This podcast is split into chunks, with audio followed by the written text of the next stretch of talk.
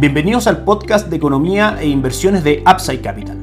Revisaremos el rendimiento del mercado en Chile y el mundo y las principales noticias económicas y financieras que marcan la jornada.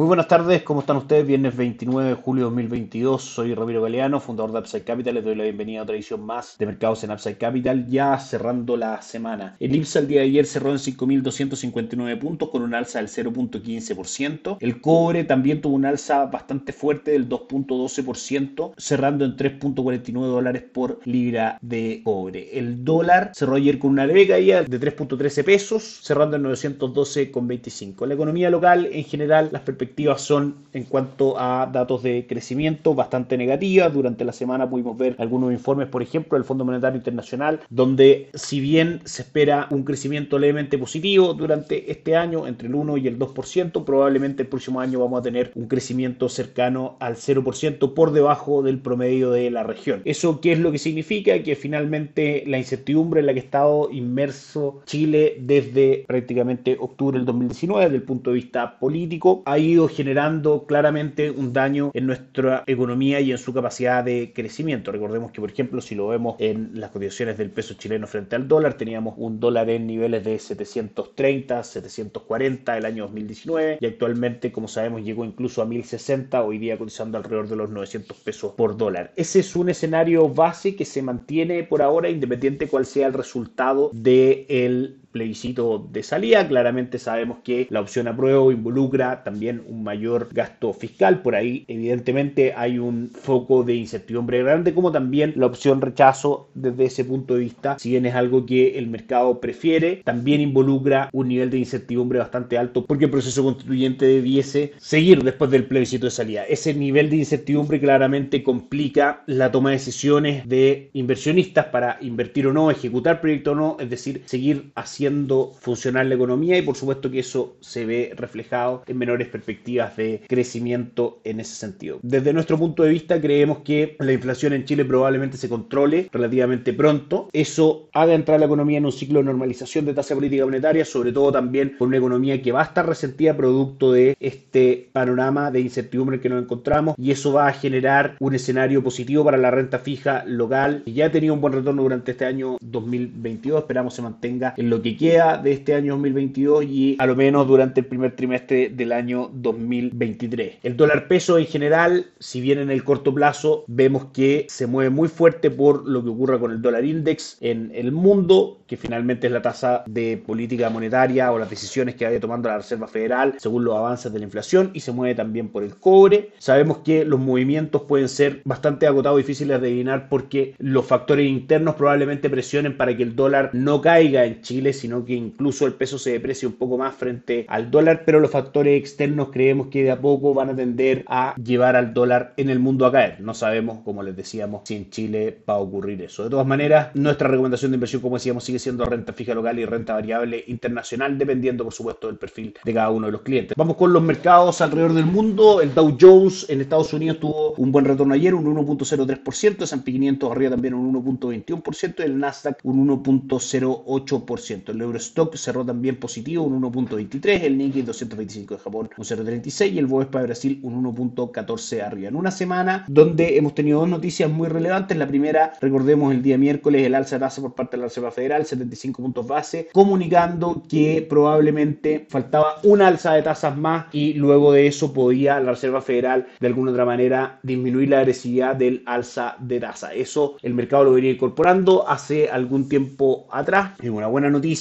que el dinero no se vaya encareciendo de manera tan fuerte como ha venido sucediendo, sobre todo también apoyado por lo que vimos en las noticias del día de ayer, donde la economía de Estados Unidos entró en una recesión técnica que se define por dos trimestres consecutivos de decrecimiento en el Producto Interno Bruto. El primer trimestre tuvo un decrecimiento del 1.6%, este segundo trimestre marca un decrecimiento del menos 0.9%. Es decir, la Reserva Federal claramente su función número uno es controlar la inflación y para eso va a seguir probablemente un camino alza de tasas, pero quizás un camino de alza de tasas un poco menos agresivo de lo que se esperaba antes para no sacrificar tanta actividad. Finalmente, el concepto de recesión, si bien asusta escucharlo en sí mismo, sabemos que es una definición netamente conceptual, dado que una recesión en sí misma fuerte en una economía está acompañada por distintos datos, aparte de dos trimestres negativos como disminución de actividad en índices sectoriales, aumento de desempleo, etcétera. Entre muchos datos, Estados Unidos ha tenido una sólida entrega de resultados del segundo trimestre por parte de la empresa y tiene una tasa de desempleo del 3.6%, de manera que la recesión es mucho más técnica que en general en su economía. Vamos al calendario económico el día de hoy. La zona euro como un todo marca una inflación del 8.9% por sobre el 8.6% que el mercado esperaba y un Producto Interno Bruto que crece un 4% por sobre el 3.4% que el mercado esperaba. Desde Estados Unidos tuvimos nuevas noticias, el deflactor del IPC, los precios de gasto en consumo personal subyacente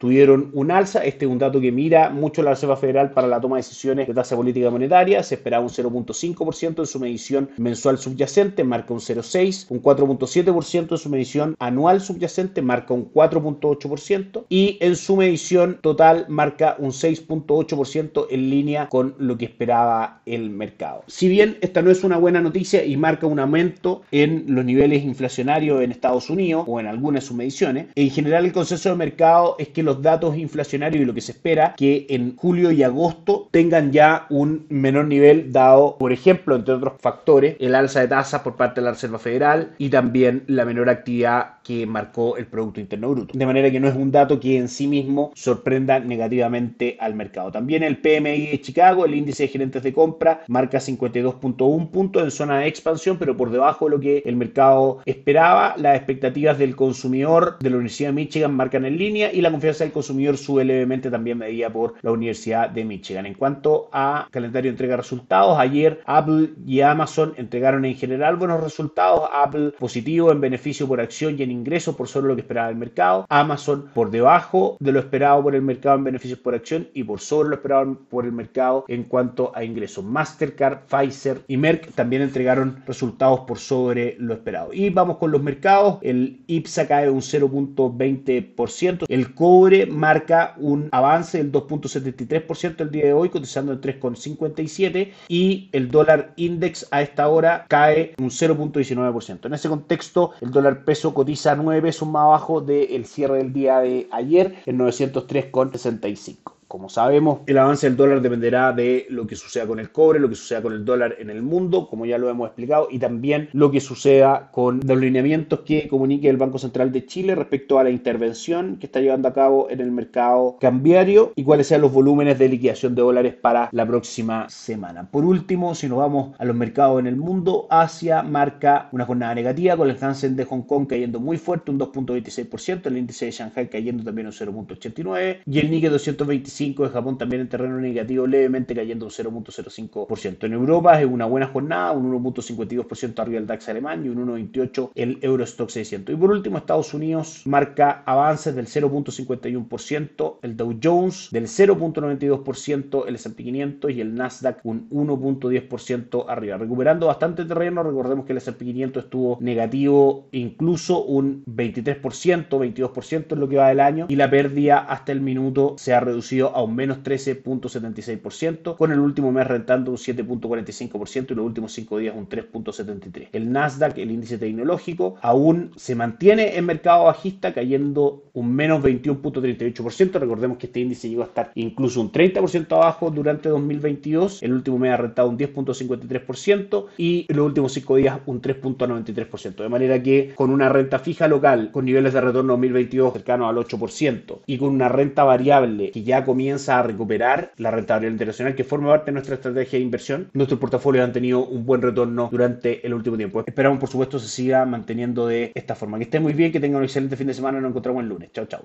Gracias por escuchar el podcast de Economía e Inversiones de Upside Capital. Te invitamos a visitar nuestro sitio web www.upsidecap.cl y contactarnos para brindarte una asesoría objetiva, sin sesgo y con una mirada global para tus inversiones.